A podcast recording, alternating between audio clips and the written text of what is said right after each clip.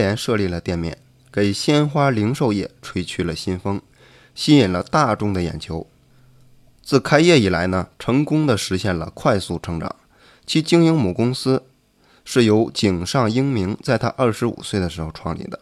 我在访谈井上英明社长的时候，曾听他本人叙述过创业之初的往事。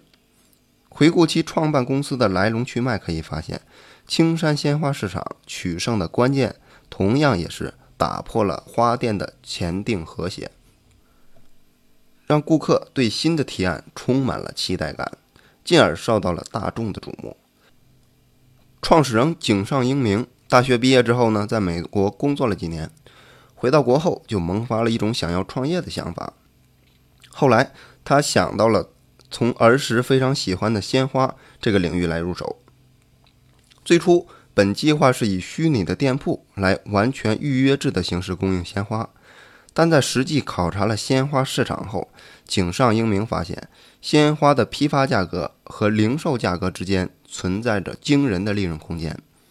如果采取合适的销售方法，一定能够以远低于现现在的这个市场价格供应鲜花，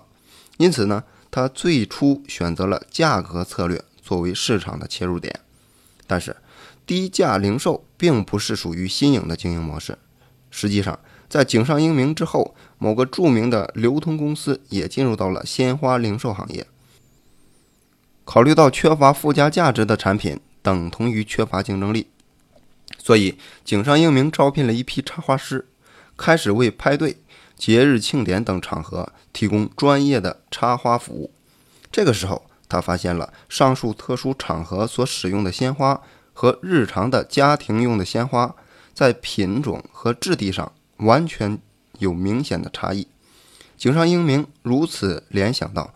如果把这个派对所用的高级别花朵应用到日常的话，那么一定会受到顾客们的欢迎。考虑到这一点之后，他当即决定开始运营将两者相结合起来的花店，把庆典专用的高级鲜花应用到家庭的装饰中，并采用比原来更合理的定价标准。这一模式打破了鲜花零售界的前定和谐，是史无前例的创举。新鲜的创意激发了顾客们的消费意愿。也形成了鲜花零售行业的一个崭新的市场。青山鲜花市场的独到之处在于把庆典专用鲜花和家庭用的鲜花这两个从未有过关联的产品结合在了一起。现在，让我们换一个角度来思考一下：当把面向日常家庭鲜花分解成为高品质和便利性这两个属性轴时，井上英明的做法就是。让庆典专用的鲜花的高品质和比原来更合理的经济价格同时并存。高品质和便利性通常是负相关的关系，很多人把这个词理解为选择了一方就必须舍弃另一方的意思，但在响应顾客需求的时候，这并非正确的理解方式。顾客不满足于单一的高品质或者是单一的便利性。在权衡高品质和便利性的时候呢，商家如果更关注便利性，则不可一边倒的追求低价格，而是应该或多或少的加入一些高品质的元素。而与此相反，如果推出了品质，也不能盲目的不顾成本，而应结合便利性，这样才能创造出真正的价值。经营的过程当中，关键是以高品质为纵轴。以便利性为横轴的范围内，挖掘出竞争对手未曾涉足的空间领域，从而来实现企业的自我差异化。青山鲜花市场在挑选面向家庭销售的鲜花种类时，选择了庆典专用的高品质鲜花，并采取了比原来更合理的实惠价格，